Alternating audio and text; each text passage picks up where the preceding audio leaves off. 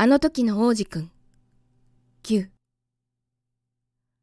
星から出るのに、その子は渡り鳥を使ったんだと思う。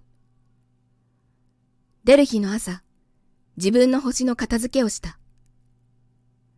火のついた火山のすすを丁寧に払った。そこには二つの火のついた火山があって、朝ごはんを温めるのにちょうどよかった。それと、火の消えた火山も一つあったんだけど、その子が言うには、万が一のために、その火の消えた火山も同じようにすすを払った。しっかりすすを払えば、火山の火もドカンとならずに、チロチロと長続きする。ドカンと言っても、煙突から火が出たくらいの火なんだけど、もちろん、僕らの世界では、僕らはあんまりちっぽけなので、火山のすす払いなんてできない。だから、僕らにとって火山ってのは随分厄介なことをする。それから、この王子くんはちょっと寂しそうにバーバブの目を引っこ抜いた。これが最後。もう絶対に帰ってこないんだって。こういう毎日決めてやっていたことが、この朝にはずっとずっと愛おしく思えた。最後にもう一度だけ花に水をやってガラスの覆いをかぶせようとしたとき、その子は不意に泣きたくなってきた。さようならって、その子は花に言った。でも花は何も返さなかった。さようならってもう一度言った。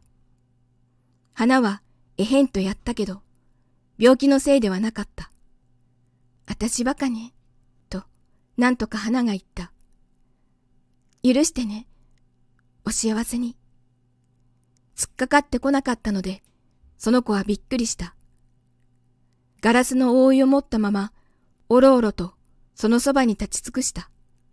どうして穏やかで優しいのか、わからなかった。うん、好きなの。と、花は言った。君がそのことわかんないのは、私のせい。どうでもいいか。でも、君も私と同じで、バカ。お幸せに。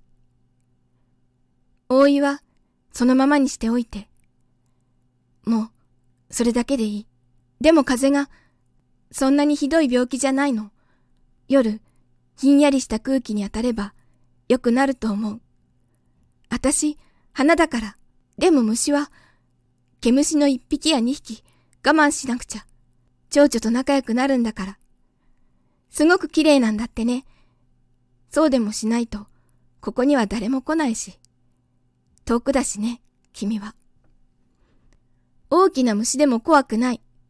私には爪があるから。花は無邪気に四つのトゲを見せた。それからこう言った。